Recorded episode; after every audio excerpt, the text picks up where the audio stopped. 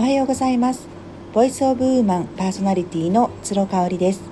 今日から5月ですね。1年でとても気持ちのいい季節の始まりとなります。まあこの5月が過ぎれば6月日本は梅雨の時期に入りますのでまたジメジメとした過ごしにくい季節がやってきます本当に貴重な5月の1ヶ月となると思います。えっと、今月私はですね、あの2つオンラインサロンに入りました。えっと、1つはワーママハルさん。これはね、オンラインサロンっていうよりかも、ヨガと瞑想がセットになっている、あのズームでの参加のサロンとなっています。まあ、ワーママハルさん今ボイシーを毎日聞かせていただいていて本当にそのロジカルな考え方とあと男の子2人のお母さんっていうところで勝手に親近感を持って聞いております。で新刊も買わせていただきましてまあよく考えていろいろ子育てとお仕事と切磋琢磨されてるなっていうそういう印象を受けましたので、まあ、あの春さんの頭の中を見てみたい。まあ、瞑想とかねそういうマインドフルな習慣もきっちり身につけていらっしゃいますしヨガのあの教室もサロンっていうんですかねあの主催されているということでとても興味がある人のお一人です。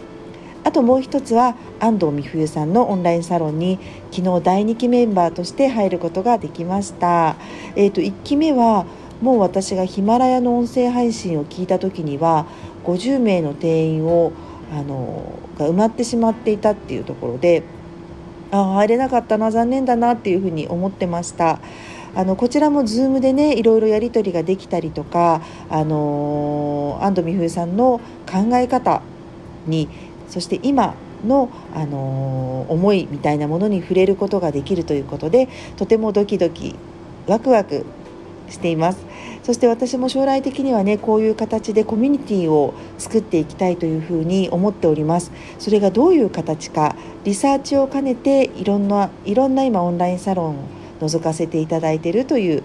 感じです。はい。5月はですねあとあの安藤美冬さんの企画しているファスティングイベントに参加をいたします。これは、えー、5月12日の新月の日から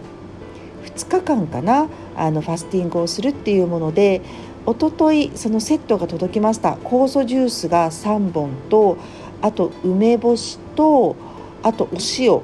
入浴剤そういうものがもりもりっとセットになっているものが届きまして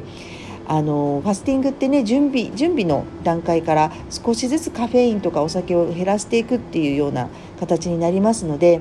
あの今回はちょっとしっかりやってですね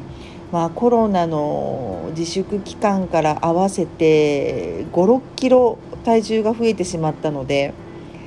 それをこう緩やかに楽しく戻していきたいなというふうに思っています。皆さんはね5月1ヶ月どんな新しいことにチャレンジされるでしょうか？あの連休が始まりましたのでぜひこの5日間で小さなことでもいいので勇気を持ってチャレンジするっていうことを一つでも始めてみていただければと思います。まあ、日記を書くでもいいと思います。同じ時間に起きる同じ時間に寝るっていう規則正しい生活をこのこれを機会に始められるのもいいんじゃないかなっていうふうに思います私はね連休中も変わらず9時台に寝るっていうことをしっかりやってますで今日はねちょっと朝5時までゆっくり眠れていたんですけれどもそれでも早寝早起きは連休中も変わらずやろうと思ってます。なんかね遅くまで起きていた次男が今朝は5時半に一緒に起きてきちゃったのであの調子が狂うななんて思いながらも彼もしっかりすぐに宿題を終わらせたので、まあ、今は好きな絵を黙々と描いているっていう状態ですね。もう人それぞれの楽しい連休にしたいなっていうふうに思っています。あとは、まあ、メルマガにも書きましたけれども発信を始めるっていうのはいいかもしれないですね。ちょっとね私昨日なんかあのインスタグラムのアクションに制限がかかってしまって自分のフィードが見れないあとはいただいた DM が読めないっていう状況が続いているんですけれどもまあねあの SNS との距離をこう適正に保つというか程よい距離を保つという意味でもう逆利用させていただいてあのこちらから発信する以外はあまり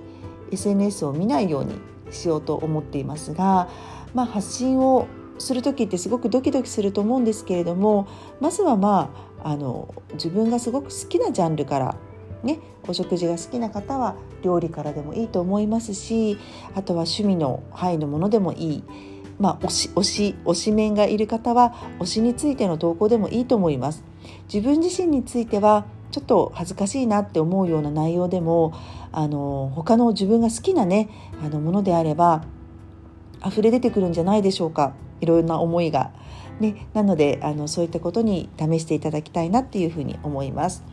まあ、簡単でいいですよね。インスタグラムは写真パッと載せるだけでもいいですしブログを書こうと思っている方は23行でもいいと思います。今日は始めました。今日から始めましたっていうことでもいいと思いますし始めたきっかけがあればあの書いていただく。もしね私のこういった音声配信とかメルマガとか読んで始めたいなって思ってくださっている方がいればその旨を書いていただけたらすごく嬉しいなっていうふうに思います。